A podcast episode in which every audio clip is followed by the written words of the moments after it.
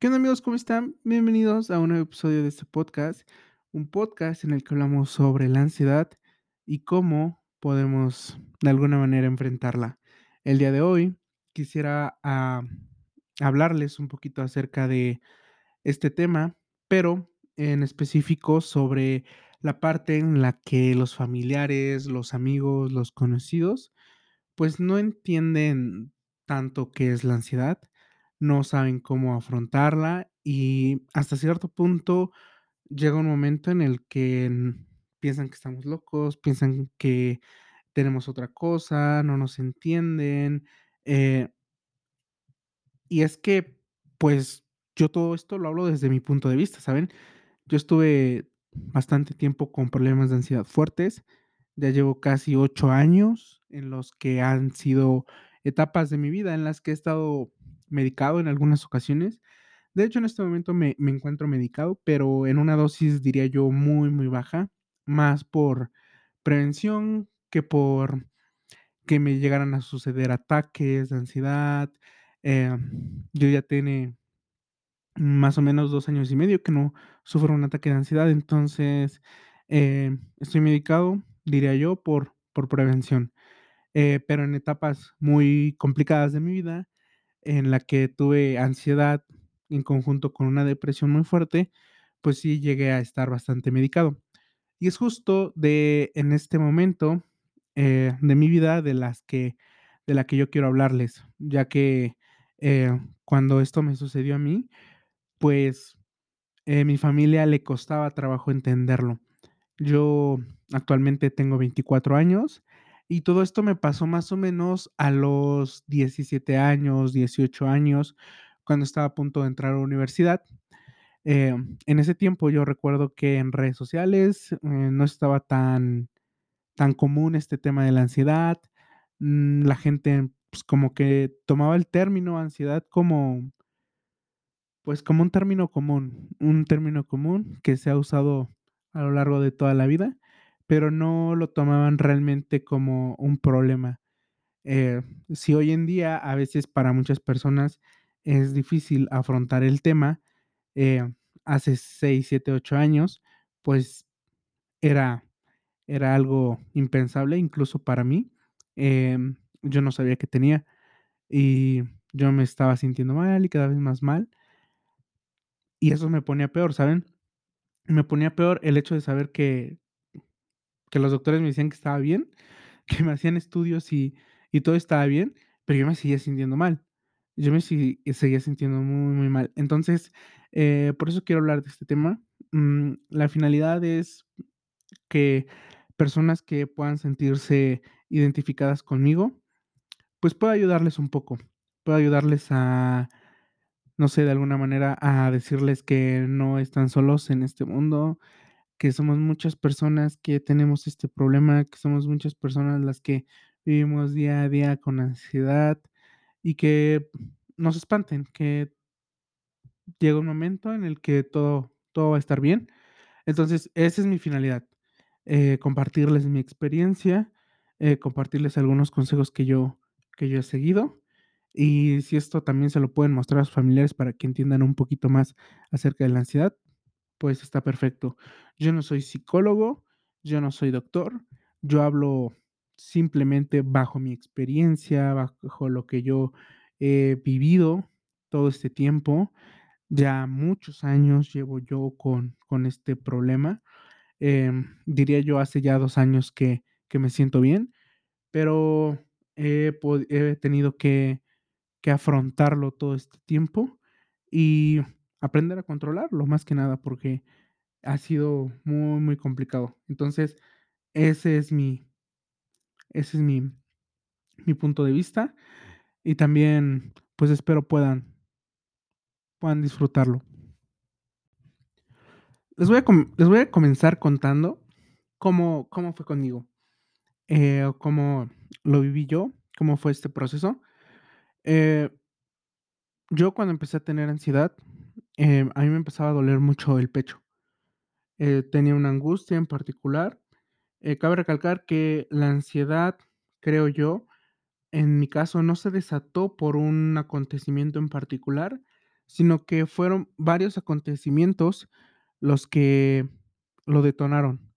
Eh, y a lo largo de un tiempo, no no específicamente en un tiempo, sino tal vez a lo largo de algunos años, yo iba teniendo como estos pensamientos o estas preocupaciones que al final detonaron en en una crisis de ansiedad.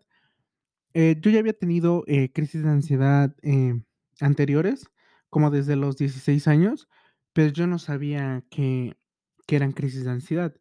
Incluso una vez me espanté mucho, pero la verdad es que pasaron como 2 años para que me volviera a dar otra. Entonces, como que lo olvidé, lo dejé a un lado, seguí con mi vida.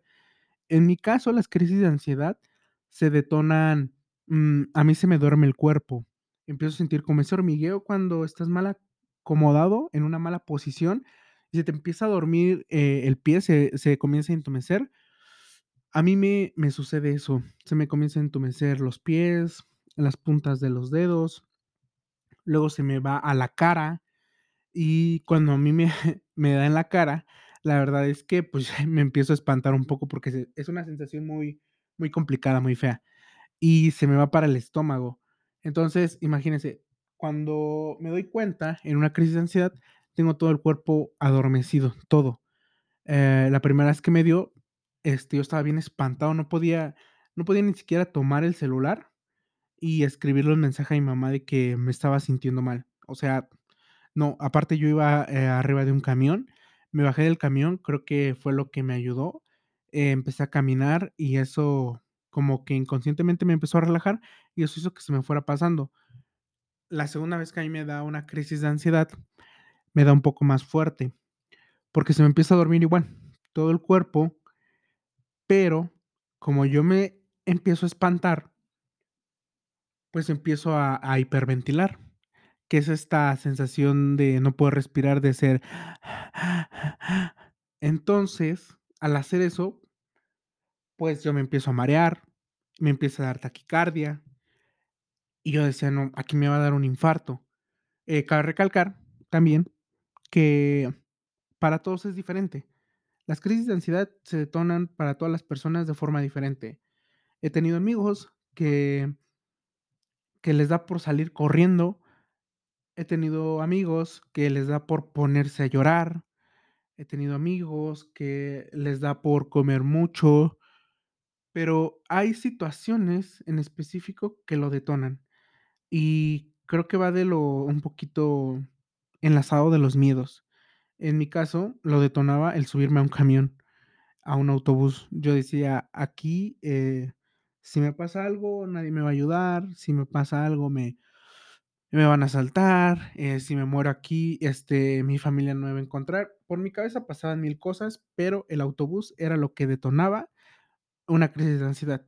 Para todos es diferente, para todos también la situación y la sensación es diferente. En mi caso era así.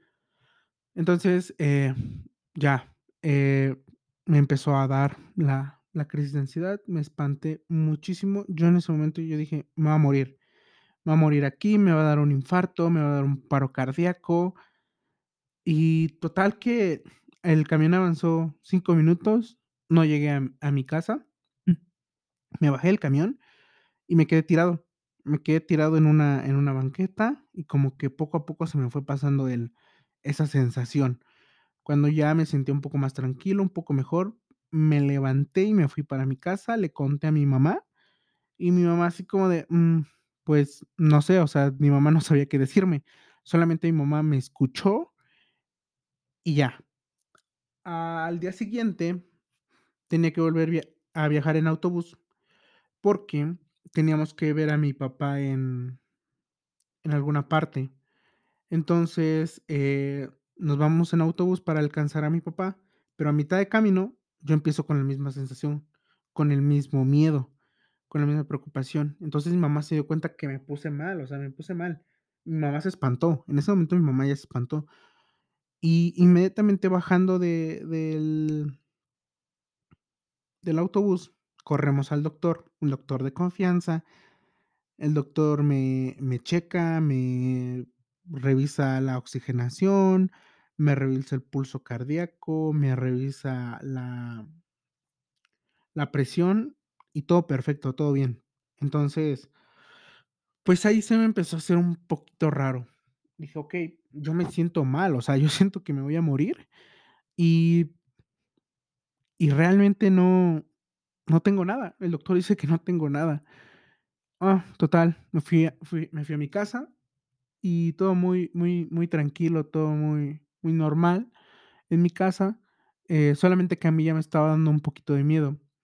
Eh, en ese momento era yo estaba de vacaciones porque era la transición de de prepa a universidad. Entonces, estaba en vacaciones de verano, yo no veía amigos, no no iba a la escuela, eh, me estaba preparando para la universidad, pero yo antes había tenido una una, este, preocupación muy fuerte, yo me había ido a un extra, y pues, cuando vas en extra en último año de prepa, pues, no te dan tu certificado, y si no tienes certificado, pues, ¿cómo entras a la universidad? Entonces, era mi mayor preocupación, que siento que fue una de las cosas que lo detonó. No la principal, no la única, pero fue una de las cosas que lo detonó.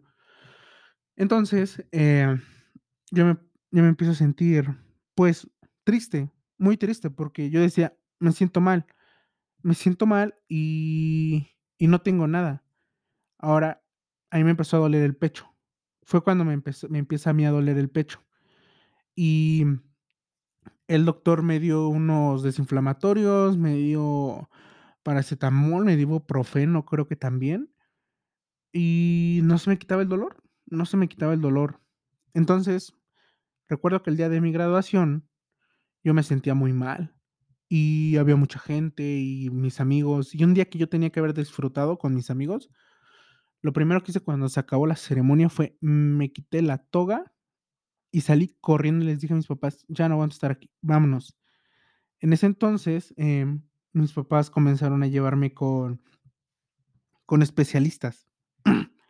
Me llevaron con primero me volvieron a llevar con el doctor general. Okey, ¿estás bien, no tienes nada? Estudios, okey. Estudios de sangre, estudios de orina. Okey, ¿estás bien? No hay nada raro, ¿estás bien? Okey.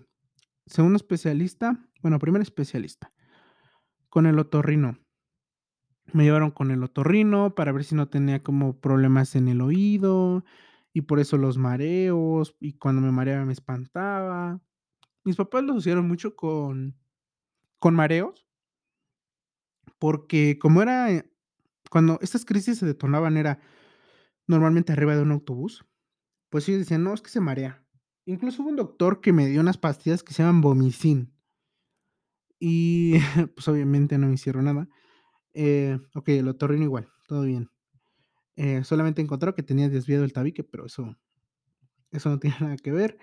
Eh, después me llevaron con con un cardiólogo. Me llevan con el cardiólogo, y el cardiólogo me empieza a hacer, pues, electrocardiogramas, me empieza a incluso me hicieron un ecocardiograma para ver mi corazón más más a profundidad. Todo estaba bien, todo estaba perfecto. Y me hicieron un un Holter, un estudio que te pone un aparatito que monitorea tu ritmo cardíaco 24 horas. Y okey, me lo pusieron, pero en ese lapso, en el en ese en ese en ese procedimiento de ir a los especialistas, de ir al doctor, de hacer estudios y todo eso fue más o menos un mes. Y en ese mes, yo viví un infierno conmigo mismo, ¿por qué? Como yo no sabía qué tenía, y como a lo largo de los días los doctores me iban diciendo: "Es que no tienes nada, es que estás bien". Yo decía: "¿Cómo voy a estar bien si yo siento que me estoy muriendo, si yo si a mí me duele el pecho, eh, a mí me hace falta la respiración, siento que me va a dar un infarto", yo me siento desesperado. Eso provoca en mí una depresión. Yo ya me despedía de mis amigos, yo me la pasaba llorando todos los días. Incluso recuerdo días que yo estaba en las salas, acostado en las piernas de mi mamá, yo despidiéndome de mis amigos llorando, y mi mamá llorando también. Eh, mi mamá no sabía qué me pasaba, no sabía nada. Y entonces hay algo que que recuerdo muy, muy bien, que que es que mi papá mi papá ya estaba desesperado, porque mi papá me veía mal. Eh, afortunadamente tengo unos padres tuve unos padres muy muy cariñosos, muy al pendiente de mí. Entonces, em, ellos hicieron todo lo posible por verme bien, pero ya estaban desesperados porque mi papá decía: "Es que, ¿qué tiene? No no sabemos qué tiene". Mi papá odiaba verme mal, eh, mi papá ya estaba desesperado porque no sabía qué tenía. Y a una ocasión estábamos en mi sala y él me empieza a gritar y me empieza a decir que que me habían hecho, que qué tenía, que por qué estaba así, que si alguien me había hecho algo que le dijera, que que no me quedara callados, pero muy feo, o sea, muy fuerte. Mi papá ya me estaba hablando muy fuerte porque mi papá estaba desesperado. Y pues a mí no me habían hecho nada, yo no tenía nada, yo solamente estaba tenía depresión y ansiedad. Y me meto corriendo llorando a mi cuarto, ya mal, mal, muy mal, muy mal. Ya eran días en los que yo decía: "Ya, o sea, ya me voy a morir, ya me voy a morir, ya me voy a morir". Y mi papá, a al los pocos minutos entra, me pide perdón, me abraza y yo lloraba con ellos. Hubo un momento en el que yo ya me acostaba con ellos, o sea, ya me dormía en su cuarto con ellos, pero yo tenía mucho miedo, yo estaba híjole, yo ya ya tenía miedo de todo, de salir, de que me diera el aire, a mí me daba miedo todo, todo, quedarme solito en mi cuarto, quedarme solito en mi casa. Me acuerdo que cuando mis papás no estaban, yo me iba para casa de mi abuelita, y yo me quedaba en casa de mi abuelita, me sentía un poquito más tranquilo, yo no quería estar en mi casa, yo yo me sentía con muchísimo, muchísimo miedo. Y todavía tenía mucha preocupación porque yo no sabía qué tenía. Para esto, ya fue un un infierno. Obviamente, mis tíos, mis primos, que son muy cercanos a mí, mi abuelita, pues, no decía nada porque, pues, yo siento que que para ellos jamás se los he preguntado, pero sí era como un, o sea, estar loco. Eh, no tiene nada. Eh, realmente es una etapa de mi vida en la que no recuerdo a mi familia que no sea mi mamá y mi papá, porque como que los demás lo dejaron como de lado, ¿no? Así como como, pues, no está enfermo, solamente está loco. Y ya, así me tomaban, era loco. Y entonces, yo ya fui a mi último a mi último estudio, eh, que había sido un Holter.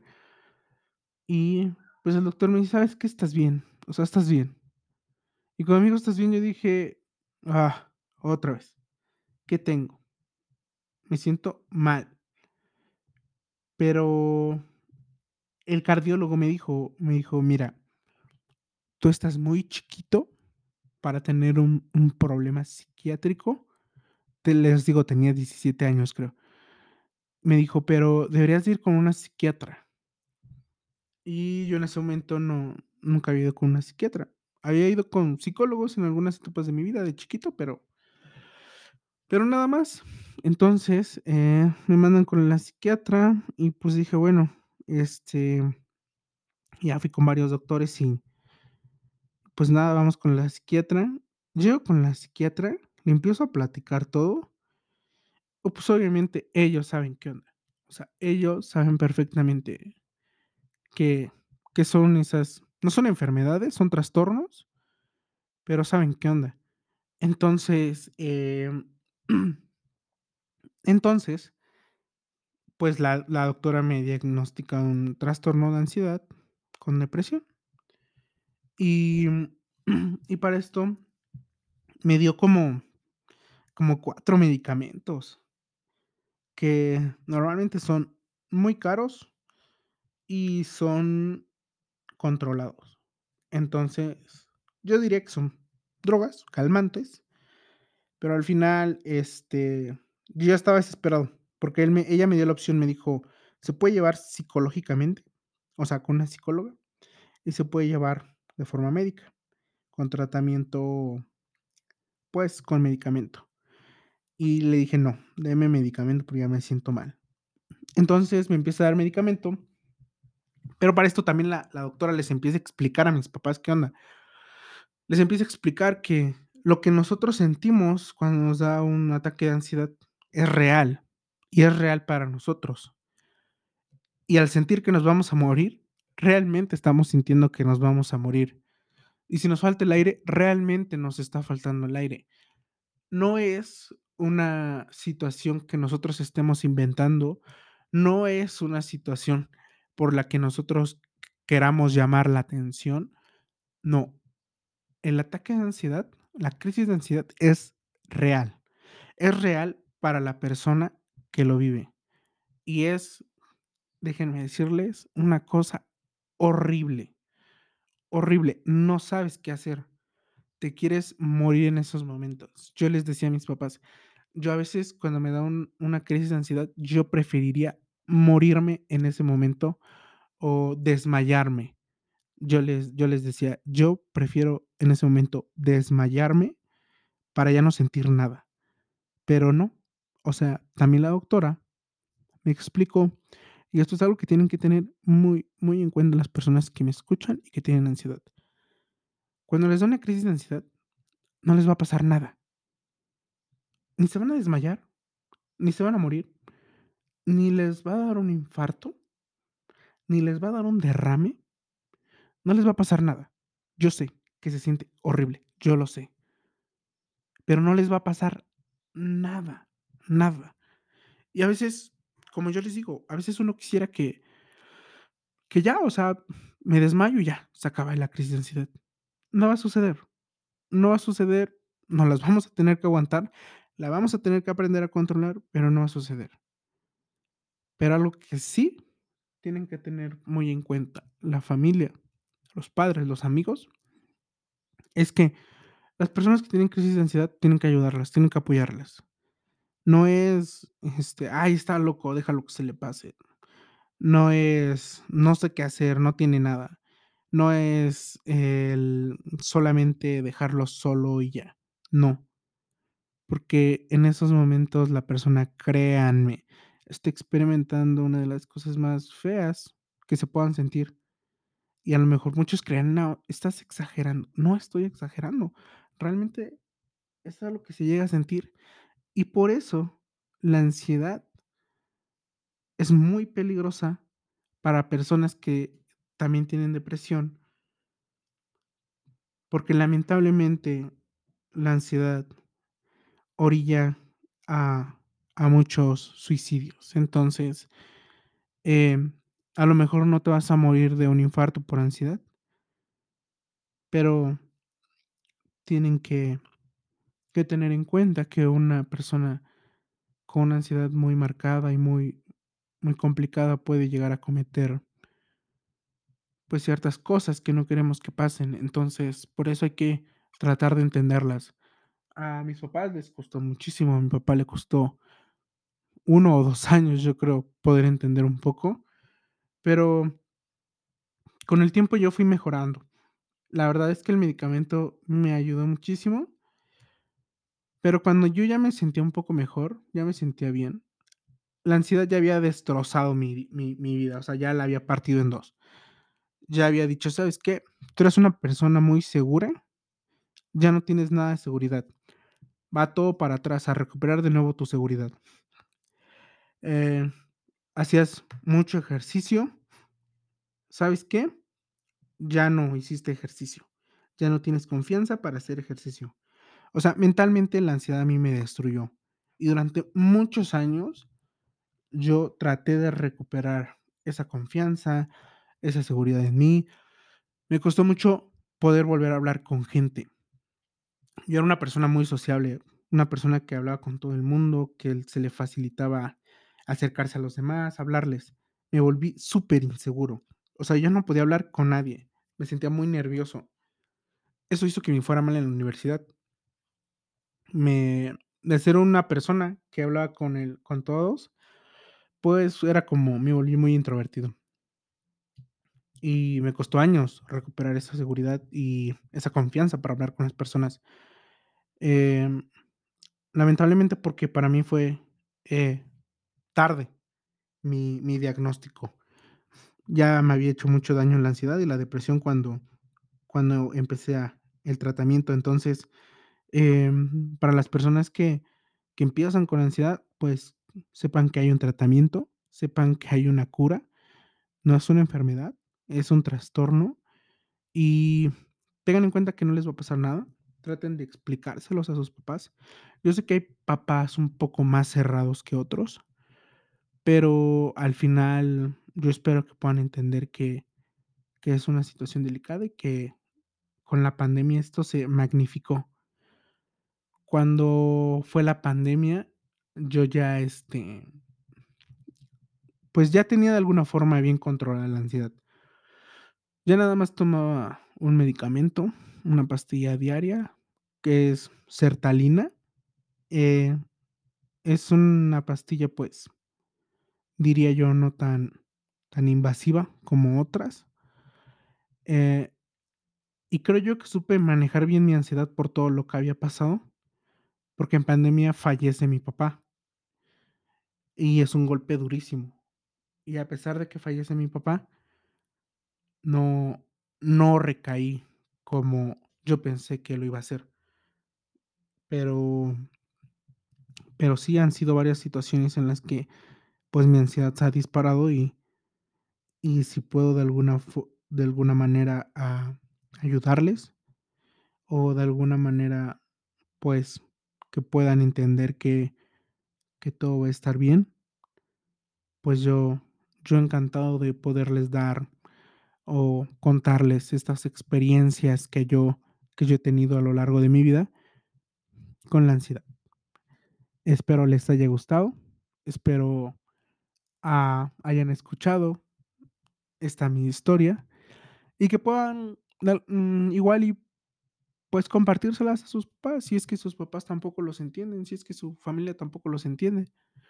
Incluso mis amigos, hasta el día de hoy, muchos siguen sin sin entenderlo. Cuando yo tenía crisis enfrente de ellos, ni me pelaban, pero los entiendo, la verdad es que no no sabían qué onda. Al menos en ese momento no sabían qué onda y y pues, eh, fueron cosas que viví solo, pero pues espero puedan compartirlo, puedan ayudarme con eso para seguir yo subiendo este tipo de episodios. Muchísimas gracias.